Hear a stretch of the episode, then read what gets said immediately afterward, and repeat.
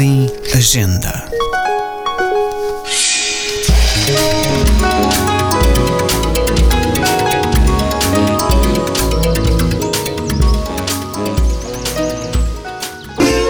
Embora com um olhar mais clemente, Eudora Welty formou com Flannery O'Connor e Carson McCullers a Santíssima Trindade das escritoras góticas solistas dos Estados Unidos. Where are you going?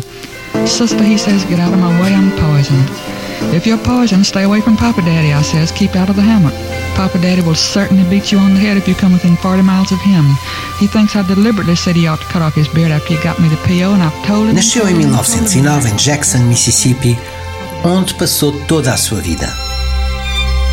Na juventude foi fotógrafa, percorrendo os mais variados locais do seu estado natal e fixando as imagens de uma América profunda que mais tarde descreveria nos seus contos. What I was writing about was human beings. I put it in the form of fiction, that is, in dramatic form.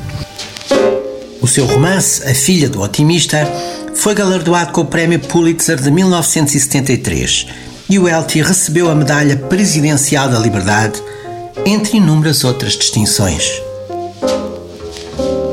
Em 1941, o seu primeiro volume de contos, A Curtain of Green, estabeleceu-a de imediato como uma das grandes vozes da literatura norte-americana.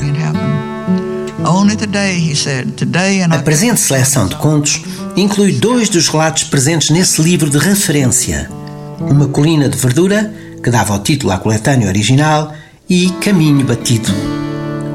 O seu estilo cândido e luminoso, não isento de perturbadora inquietação, foi definido como um misto de ternura irónica de Chekhov, a expressividade quase selvagem de Maupassant, aspecto funesto de Poe e de Pierce, força de Henry Green.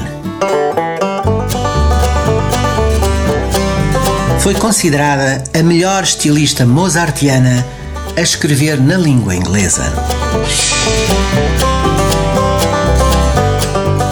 Eudora Welty, Os Melhores Contos, Edições Relógio d'Água.